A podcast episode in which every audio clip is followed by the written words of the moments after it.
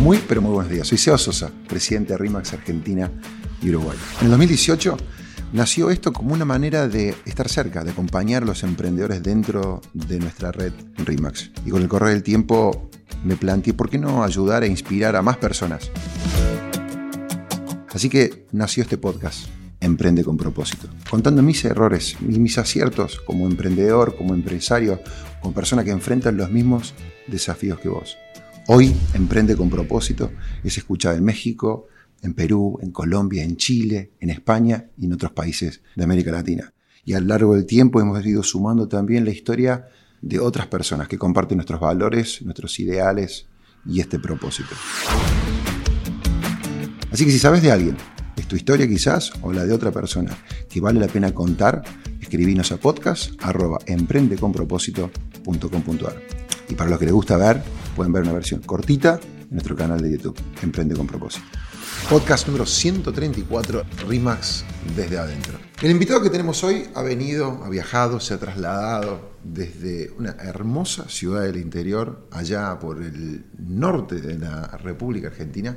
Ha viajado pura y exclusivamente para estar con nosotros hoy, así que de más está decir muchísimas gracias. No, por favor. Un tipo inquieto, emprendedor, fan de los números, las estadísticas. Estamos hablando del señor Gastón Escarel, de la ciudad Reconquista de RIMAX Conquista. ¿Cómo está, señor usted? ¿Cómo estás, Seba? Bueno, gracias. Contento estoy de estar acá. Después de ya tanto tiempo de escucharte, que un día me, me llegue la invitación de estar, estoy feliz. Eh, sobre todo por el espacio que, que le das al emprendimiento y, y la idea y, y, todo el mensaje que querés comunicar, que creas que puedo llegar a tener algo para aportar, me, me pone muy contento. Gracias, gracias, gracias por, por, seguirnos. Este, sos un tipo, nada, tenés una muy linda historia y de eso me gustaría charlar hoy. ¿Qué te parece? Por favor, a disposición. Sí, este, vos ¿Naciste en Reconquista? ¿Te criaste en Reconquista, correcto? Sí, nací en Avellaneda en realidad. En Avellaneda. Eh, me crié en Avellaneda y hoy por hoy trabajamos desde Reconquista, que es la ciudad por ahí más importante de, de la zona nuestra. Vos, este, de, de, chico, bueno, el Gastón, el, el buen alumno, eh, ¿no? Eh, rodeado de familiares. ¿Con qué versión de Gastón te encontraste cuando saliste de tu, de tu Reconquista? Eh, bueno, Gastón, el buen alumno. En realidad, medio que lo único que se me exigía en, en aquella época era, era estudiar. Pero en esta cuestión de estar rodeado de familiares en las escuelas, por ahí che, por ahí lo que estás haciendo no sé si es tan mérito tuyo, digamos, ¿no? O tiene que ver con que hay alguien que está en ese lugar. Y la verdad que me marcó bastante en ese, en ese momento. No me había dado cuenta hasta eh, que me fui a estudiar, digamos, ¿no? Cuando me fui a estudiar, que tuve que poner la cabeza, y el cambio entre lo que es la secundaria y la universidad, independientemente de que te guste hacer las cosas, de que te guste estudiar y demás, no es tan simple. Entonces te encontrás con todo un cambio y me encontré con la realidad del estudio. ¿no? Me pongo a estudiar materias más complejas, más largas, y bueno, nada, me encontré con eso y tuve que reinventarme y empezar a, gestionar una manera de, vivir distinta, digamos, ¿no? Una manera de estudiar distinta, una manera de relacionarme diferente. Eh, me encontré con un desafío muy grande en esa época. Para mí fue, fue un cambio muy fuerte en mi, en mi vida. ¿Cómo viste ese cambio, esa adaptación? ¿Qué, qué, qué aprendiste? Eh, bueno, primero, obviamente, eh, como te digo, no sabía, no sabía hacer mucho más que, estudiar, así que los primeros seis meses extrañaba mucho, me quería volver. Lo que entendí es que era necesario por ahí vincularme con personas que estén ahí, que tengan un entorno para darme, un entorno por ahí que se convierta en un entorno más seguro, digamos, ¿no? en el que uno se sienta cómodo. Y eso pasó en el segundo semestre de alguna manera. Eh, no sé si fui yo el, que lo, motivó, se dio porque se dio a empezar a conocer gente. ¿No? Empecé, a conocer gente que estudiaba conmigo, que era de Paraná, que era de Santa Fe, nos empezamos a juntar, nos empezamos a juntar a estudiar. Empecé a armar una comunidad en Santa Fe y eso cambió la realidad, digamos. Ya me empezaron a dar más ganas de estar. ¿no? Las relaciones creo que me llevaron a ese lugar y a partir de ahí la cosa empezó a fluir. Empecé a comer mejor, empecé a hacer deporte, eh, empecé a estudiar mejor y, y, la cosa empezó a cambiar. ¿Cómo buscaste construir esos vínculos alrededor tuyo? Se dio en una, en una materia que compartíamos con, con, tres chicos de Santa Fe y de Paraná y nos empezamos a juntar y después de ahí se ramifica, digamos, ¿no? Esto, vos conoces a uno, conoces a otro y se puso todo más divertido. Por así pasaste por arriba, lo dijiste, no sé si yo voy a hacer doble clic en algo, uh -huh. pero diste como que entender también de que a veces, eh, viste, como que uno tiene una suerte de, de presión o de, o de, mandato, ¿no? De como que me gustaría que seas esto, que hagas esto. Eh, a ver, Eh, yo soy contador, mi papá, es contador, eh, obviamente mi primer ídolo, digamos, ¿no? Entonces, cuando estaba en noveno año de la secundaria, que conocí un poco las cuestiones de los números y de la contabilidad, dije, esto es lo que quiero hacer. era algo que por ahí se esperaba. No sé si era algo que se esperaba de mí o yo creí que, se esperaba de mí, pero sí, es como que estaba un poquito armado y eso en los últimos años de, estudio por ahí se fue desarmando un poco en mi cabeza. Te pregunto esto porque quizás a veces la gente que también nos escucha, a veces me ha escrito gente que, no sé, siente esa presión. ¿Vos, crees que, o sea, estuvo, vos tuviste que romper eh, algo, tuviste que encarar una conversación por lo pronto, tuviste que romper una estructura tuya dentro de tu cabeza? Yo creo que la estructura se rompió sola justamente en estos momentos en los cuales empezás a conocer gente que empieza a pensar diferente y te empieza a proponer ideas distintas. Creo que fue eso. En ese momento tal vez no fue tener una conversación, las conversaciones sí vinieron más adelante. Pero en ese momento fue tomar una decisión, decir, che, me gusta esto, quiero seguir por acá, eh, me quiero quedar a construir mi propio camino. Que era también un poco esto que venía de la secundaria, digamos, ¿no? Esto que era mío pero no era tan mío, porque no había como un reconocimiento detrás. Digo, empiezo a laburar eso, a construir eso y quiero que sea mío. ¿Y cuándo es que te llega el momento que te pica el bichito de, emprendedor. De emprendedor.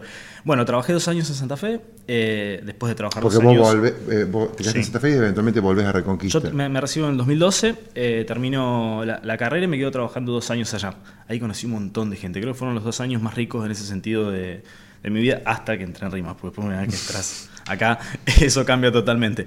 me quedé dos años allá, trabajando en relación de dependencia y creo que fue después de un viaje con un amigo en el cual arriba de la rosilla habíamos ido a esquiar, me acuerdo. Veníamos diciendo, che, ¿qué vamos a hacer nosotros en nuestra vida? Digamos, ¿no? De verdad vamos a estar sentados en un escritorio toda la vida eh, o eh, trabajando de esta manera, digamos. Y me acuerdo que volví a mi casa y, con una revolución total en la cual me siento, me, senté en la mesa y me largué a llorar con una angustia tremenda, digamos, ¿no? Esto de decir, che, no sé si lo que estoy haciendo hoy por hoy me gusta. Y esa expresión de, angustia fue tan fuerte que a la semana me senté con, la, con quien era mi jefe en su momento, le digo, mira, Julio, eh, tomé la decisión, me quiero volver, me parece que ya es momento de que haga algo más por mí. Y hacer ese algo más también era, digamos, ¿no? tomar... Eh, eh, tomarlo seguro, independientemente de esa rebeldía o de estas ganas de salir desde ese lugar, tomarlo seguro. Y me volví a, Reconquista y ahí armamos un estudio contable que mi papá no lo tenía en su momento, él trabajaba desde, la oficina donde estaba. Eh, y ese fue el primer, primer paso en emprender, eh, pero vinculado a la profesión, digamos. ¿no? Y armamos un estudio familiar de tres personas. Y así fue que arrancamos en el 2014 y duró hasta el 2016. ¿Y de, y de ahí cómo, cómo, cómo sigue? ¿Cómo llegas ¿Cómo llegas a, dar el salto y, salirte, digamos? Desde ese lugar. Creo que en realidad desde el momento en el, que empiezo a trabajar en el estudio, las partes o, las cosas que a mí me gustaban hacer tenían mucho menos que ver con la cuestión rutinaria de un contador, digamos, ¿no? Y después de, un año y medio me acuerdo que estaba sentado en el, en el estudio y, y algunas de las cosas que estábamos haciendo habíamos dejado de hacer y me encontré con una rutina demasiado, eh, demasiado monótona, digamos, ¿no? Y me pasó prácticamente lo mismo que me había pasado eh, un par de años antes. Digo, che, esto no me siento cómodo haciendo esto. Y automáticamente lo que hice fue empezar a buscar, empezar a buscar qué hacer. La llegada a RIMAX fue, en estos dos años que yo me quedé a trabajar en Santa Fe, conocí un montón de gente, ¿no? Y en ese montón de gente conocí una persona eh, que quedamos con un buen vínculo, digamos, ¿no? Vínculo de, amistad después en el tiempo. Pero obviamente después cuando yo me volví, eh, ese vínculo se va dilatando, porque estás a 300 kilómetros, ya no vuelves tanto. Y cuento esto porque en este momento, en julio del 2016, en el cual yo vuelvo a tener la misma sensación de querer hacer algo más de mí, eh, y que empiezo a buscar, suele el teléfono, y era esta persona que conocí en esos dos años, ¿no? Y me dice, conozco a mi hermana, trabaja con Hugo Pedriel, están buscando una persona para, para abrir la franquicia de Rimax en, en Reconquista. Eh, y bueno, al día siguiente me escribe, me escribe esta, la hermana de esta chica con, con de parte de Hugo y me dice, che, me gustaría que Hugo te conozca. Una ferretería, le dijiste. Quiero, quiero abrir la ferretería, no, para esa ya había encontrado lo que era. Eh, me dice, te espera Hugo el jueves en Santa Fe. Y puntualmente iba de vuelta esta cuestión de, la, de las coincidencias, de las relaciones, cuando las cosas tienen que ser. Puntualmente ese jueves yo al mediodía salí de viaje con mi equipo de trabajo de antes. ¿sí? Y Hugo me dice, te espero jueves a las 11. El viaje salíamos 12 y media. Y sí, bueno, estoy, voy. Si igual tengo que estar yo. Eh, y bueno, pasé a la mañana, me junté con Hugo y ahí empezó la, la carrera Qué bárbaro esto de. Mm, vos, tuviste, pasaste por Santa Fe, tuviste un par de años. Dejaste una buena impresión, se ve, porque alguien pensó en vos, te llama por teléfono y a partir de ahí se desencadena, digamos, el, próximo emprendimiento en el que te ibas a meter. Sí, 100%. Y además de esa buena impresión puntual, eh, el buen vínculo con la relación con la gente en la que trabajé antes, digamos, ¿no? Que después de tantos años seguimos compartiendo esos viajes que son de ellos, ¿no? Y el único, eh, el único de afuera soy yo. Entonces, es como que todo se juntó para que, para que ese momento llegue y ya pasaron eh, casi seis años de ese día. Y cuando arrancaste, ¿cómo, cómo fue? O sea, ya, nada, qué sé yo, eh, ¿fue, fue lo, lo fácil o lo difícil que te imaginabas? fue menos difícil de lo que me hubiese podido, más difícil de lo que me hubiese podido imaginar, digamos, ¿no? En realidad es la decisión de, de, arrancar esto fue, fue más la incomodidad y, la inquietud de hacer algo más, digamos, ¿no? Esta, esta, cuestión de mantenerme en movimiento. Entonces, tal vez no tomamos conciencia 100% de, de lo que íbamos a tener que hacer. Lo que íbamos a tener que hacer era armar un equipo, construir una marca, construir confianza en la gente, personas que no teníamos absolutamente nada que ver con el rubro, digamos, ¿no? Y todos esos detalles yo creo que no fueron 100% conscientes, digamos. La clave fue, me gusta la empresa, me gustan, los, me gustan los valores, me gusta la dinámica, me gusta la forma y me gusta la oportunidad que, que ofrece y además es lo que estoy buscando. Entonces, en ese sentido, eh, empezamos. Y empezamos por la base, empezar a tratar de convencer a personas para que sean parte de un equipo. Entonces, el desafío fue ese y suerte o no, creo que fue la clave de todo. Esas personas que, que se sumaron al principio, que supieron transmitir esa confianza que, tuvieron en mí, en las personas con las que empezaron a comunicarse. Esas personas que empezaron a comunicarse aceptaron el servicio que les ofrecíamos y a partir, nada, estamos hablando que eh, la franquicia la firmamos en febrero del 2017, nosotros en abril ya hicimos la primera operación y a partir de ahí no paramos más. Decís que también hay mucha gente buena dentro de la red que fue, te visitó, me llegó la historia de Jorge Roca que llega y te, tira una frase como muy alentadora. ¿Cómo, fue eso? Eh, bueno, lo que tiene la red, viste que venimos charlando bastante de los vínculos, digamos, ¿no? hasta acá en lo que fue la, charla, y lo que tiene la red es eso. hay un montón de puertas, vos entras y por ahí 160 oficinas, eh, que son 160 puertas, cuando golpeas adentro hay 30, 40 personas y están todas dispuestas a colaborar y a charlar. Eh, y puntualmente fue en 2017, que fue una, comitiva de RIMAX a, visitarnos a, a Reconquista, hacía nada, siete meses que habíamos, que habíamos abierto, preparamos ahí algo para, para, recibirlos. Y entre una de las personas que vino fue Jorge Roca, que es broker de, de Remax Life. Y no me acuerdo bien cuándo fue, pero me dice, le pregunto yo, che, ¿cómo nos viste? Esperando a que te diga, escuchame, la están rompiendo todo. Ustedes son unos fenómenos, la verdad que me encantaría venir a trabajar con ustedes, viste Cierro Life. Eh, y me dijo, me encanta la motivación del inicio que tiene tu equipo, pero no saben hacer absolutamente nada. ¡Wow!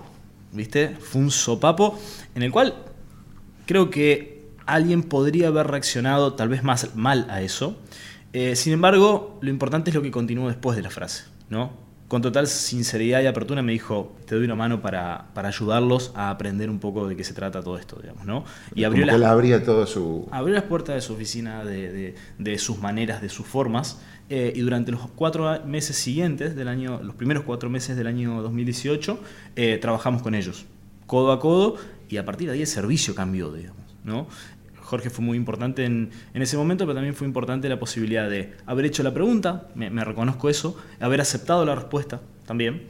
Eh, yo muchas veces, por ahí cuando hablo con, personas de la red, digo, está buenísimo ir a visitar oficinas, pero también está bueno poder invitar a alguien a que venga a, a ver y que venga a observar y que pueda ver el funcionamiento de tu equipo para poder darte un feedback honesto, sincero y con realmente eh, ganas de ayudarte, porque esa fue la frase. Pues, eh, voy a, detenerme un toquecito ahí, porque eh, bueno, yo he tenido el, placer también y la oportunidad de visitarte en otras ocasiones y, trato de pensar también, viste, en el emprendedor que nos escucha, que te escucha ahora y, y que realmente no tiene una red.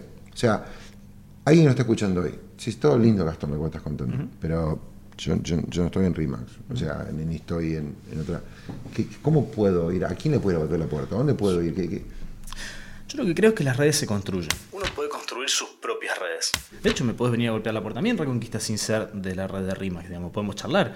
Yo he tenido conversaciones con un montón de gente de otros rubros en Reconquista. Hemos hecho eventos para la comunidad, auspiciamos eh, determinados eventos deportivos, hacemos un montón de cosas que nos acercan a la gente. O sea, vos crees que, por ejemplo, si no fuéramos a suscribir solamente Reconquista, Reconquista habría otros locos como vos que si alguien le fuera a golpear la puerta y dice, che, eh, ¿podemos tomar un café? O sea, simplemente de repente hacerte preguntas o aprender. ¿Vos crees que hay esa, vos crees que dentro del mundo emprendedor yo creo que hay esa generosidad o esa apertura? Yo creo que por hoy eh, no sé si está 100% eh, en la mesa del empresario, de, las empresas, digamos, esta conversación que nosotros estamos teniendo. Lo que sí creo es que quien no lo esté haciendo y quien no lo vaya a hacer está totalmente equivocado y va a contramano del mundo, digamos. Porque el mundo va a funcionar y está funcionando alrededor de las comunidades. Las comunidades traccionan, las comunidades se acompañan, las comunidades... Eh, ayudan a hacer las cosas difíciles mucho más fáciles. Un poco lo que te decía, ¿cómo hicimos para que Rimax en Reconquista hoy por hoy pueda tener alguna cuotita de referencia dentro de lo que es la red, digamos, ¿no? Porque lo creo, lo creo porque trabajo además para eso. Tuvo que ver puntualmente con las personas con las que nos vinculamos el día uno. Y el día uno no eran empresarios eh, exitosos de toda la vida, digamos, ¿no? Éramos todos iguales ahí en una esquina de 20 metros eh, buscando lo mismo, ¿no? Y esas personas se, se, se comunicaron y compartieron su idea de emprendimiento con un montón de otra gente que les creyó, que quiso que les vaya bien y hoy por hoy, bueno, construimos lo que tenemos. Y yo quiero creer que de repente vos no sos el único loco o generoso. Recién hemos entrevistado acá en Emprende Vista gente que no, pertenece a nuestro ecosistema, a nuestro mundo, comunidad RIMAX, y que es sorprendente ver que la gente piensa, hay gente que piensa muy parecido a nosotros. Totalmente. Eh, eh, che, hay que, hay, que, hay que estar, hay que dar una mano, me invitan a dar un taller, voy a dar un taller en una universidad. y esa persona no va a recibir nada a cambio de repente económicamente. No, es espectacular. yo creo que lo primero que hay que hacer es levantar la mirada y empezar a, tratar de conectar con esas personas. Porque por ahí está pasando alrededor nuestro y nosotros estamos bastante ensimismados en lo nuestro, ¿no? que también es real, porque después la dinámica del día a día te deja ahí.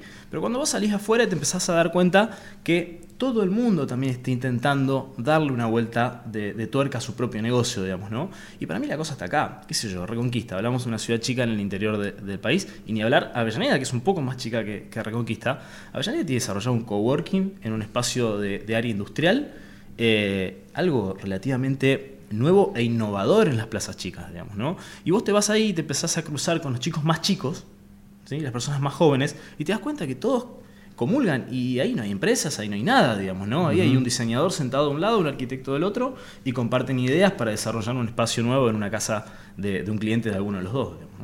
Ustedes plantean objetivos anuales, ¿no? Eh, ¿De dónde surge esa idea y, qué podríamos compartir con quienes nos están escuchando que a veces de repente, viste, no sé, la idea de un, plan o la idea, viste, no sé, de, un objetivo se hace un poquito cuesta. Yo me, yo me encuentro con mucha gente, si te pasa a vos también, de que si Argentina es tan difícil, viste que es imposible. Como no puedo predecir lo que va a pasar, ¿para qué ponerme objetivos? ¿no? Sí. Bueno, a ver, vamos de vuelta a, los comienzos. Jamás en mi vida había trabajado por, objetivos, jamás en mi vida había puesto objetivos. Gracias a Dios tuve la suerte de nuevo de vincularme con personas que lo hacían y, me enseñaron a hacerlo. Eh, y por ejemplo, esto que pasa con Jorge fue el primer puntapié de un, de un objetivo concreto en un año, digamos, ¿no? Cuando entendimos que nosotros no sabíamos hacer lo que teníamos que hacer, automáticamente el objetivo del año siguiente se convirtió en tenemos que aprender a hacer, digamos. Y sabemos que necesitamos un tiempo para ese proceso. Y hay otra cuestión que creo que es sumamente importante en el emprendimiento y que es el análisis de las situaciones, digamos, ¿no? Eh, mi papá, que es que, contador y demás, siempre, toda su vida trabajó en eso. Eh, un día me acuerdo, estábamos charlando con mi hermano y esto fue algo que me marcó, no me acuerdo ni cuándo fue, pero me dicen, cualquier cosa que ustedes hagan, traten de que en ese lugar haya un espacio para pensar, digamos. Yo que además soy medio neurótico, digamos, ¿no? Y que cuando vuelvo a mi casa pienso, cuando salgo de mi casa pienso y demás. Em, siempre termino haciendo un análisis de los años y digo, che, ¿qué nos faltó? ¿no? ¿Qué hicimos bien? ¿Qué nos faltó? Y ese que nos faltó automáticamente se convierte en el objetivo del año siguiente, digamos, ¿no? como complemento de lo que hicimos el año anterior. Y así fue, después ya se convirtió en una dinámica natural de planificar un objetivo para, para el año. Muy interesante, muy bueno. Me llegó una frase que dice, una frase tuya que dice, la estructura define los comportamientos. ¿Puede ser? Em, la frase no es mía, no, recuerdo bien quién es el autor, eh, pero yo desde el año también, 2018, estoy trabajando dentro de, la oficina nuestra con un grupo de colaboradores, una empresa que, de mentoreo y demás. Em, y un día charlábamos, ¿no? Nosotros trabajamos, a ver, ¿cuál es el, el, el key de nuestro trabajo? ¿Dónde está la clave? Y la clave de nuestro trabajo son las relaciones, son las personas, digamos. ¿Y qué es lo que define a las personas, digamos, ¿no? Son sus comportamientos. ¿Qué es lo que tiene que pasar? a ver, ¿qué me gustaría que pase acá en este estudio? ¿no? Me gustaría que Seba me pregunte tal cosa o que Gastón hable de determinada manera. Bueno, armemos la estructura para que eso pase. Pongamos el micrófono cerca, pongamos las luces de tal, de tal manera. Eh, me acuerdo una vez, che, había mugre, ¿no? Había cosas en la oficina que no se tiraban donde se tenían que tirar. ¿Y qué hacemos? Una cosa tenés que comunicar, retar a la gente y demás. Y, bueno, justamente después de esta frase, la estructura define los comportamientos, dijimos, che, hagámoslo divertido. Y empezamos a tirar ideas, digamos, ¿no? Bueno, hagamos un tacho de basura que te come la basura, una cosa así, digamos, que te invite a vos a que hagas lo que querés que, las personas hagan, digamos, ¿no? Eh, esto no, sin, suena medio manipulación, digamos, pero no es así, sino si, che, hay un comportamiento deseado que está bueno. Queremos que las personas conversen entre sí porque sabemos que la clave del, de, eh, la clave del negocio son las conversaciones. Bueno, ¿y qué hacemos? Generemos un espacio en el cual uno está sentado con música eh, relajada y que invita a conversar, ¿no? Eso es una estructura que define un comportamiento. En realidad es generar los espacios para que las cosas pasen. Me parece que es eso. Está bueno. Gastón, yo desde mi lugar este, agradecerte. Es un verdadero placer haber estado acá. Me encanta. Gracias, felicitaciones por el podcast, felicitaciones por el, por el motivo y por el por todo el contenido que hay detrás y felicitaciones al equipo que, que Viste, nosotros estamos de este lado, pero... Yo, sabía que no eras vos solo acá. Flor, de equipo que tenemos. Muchas gracias. Gracias eh, se arma una comunidad en Santa Fe, uno puede construir sus propias redes, porque el mundo va a funcionar y está funcionando alrededor de las comunidades. Un beso, un cariño a todos, gracias por estar, por escucharnos, por acompañarnos. Recuerden que una versión breve de esto también el equipo va a estar eh, elaborando y poniendo ahí en nuestro canal de YouTube. Hasta la próxima, Seba Sosa y esto fue Emprende con propósito.